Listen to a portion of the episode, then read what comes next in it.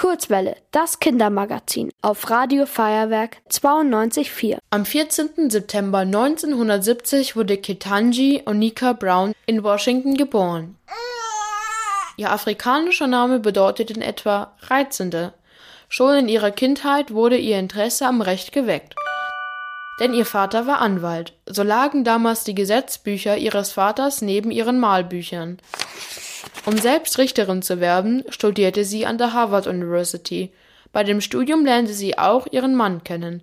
Zusammen haben sie zwei Töchter, Leila und Talia. Im Laufe ihrer Karriere nahm sie verschiedene Positionen in wichtigen Einrichtungen ein, unter anderem als Bundesrichterin. Ende Februar 2022 ging ihre Karriere noch einen Schritt weiter. Denn Joe Biden, der Präsident der USA, kündigte an, sie für eine neue Stelle zu nominieren und zwar für den obersten Gerichtshof in den Vereinigten Staaten. Im April wurde die Nominierung dann per Abstimmung bestätigt. Somit trat Ketanji Brown Jackson am 30. Juni 2022 ihr Amt als Richterin des sogenannten Supreme Courts an. Dieses Gericht spielt eine sehr wichtige Rolle in der Politik der USA.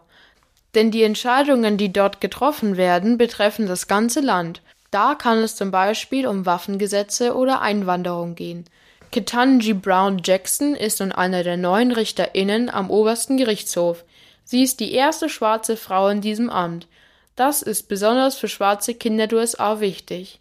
Denn Jackson möchte ein gutes Vorbild für sie sein und ihnen zeigen, wie weit sie es schaffen können. Ketanji Brown Jackson wird in diesem Amt wahrscheinlich lange bleiben. Denn RichterInnen am obersten Gerichtshof der USA werden auf Lebenszeit angestellt. Also haben sie das Amt bis zu ihrem Tod oder bis sie selbst kündigen. Ihr wollt auch ins Radio? Dann macht mit bei der Kurzwelle. Schreibt einfach eine E-Mail an radio@feuerwerk.de.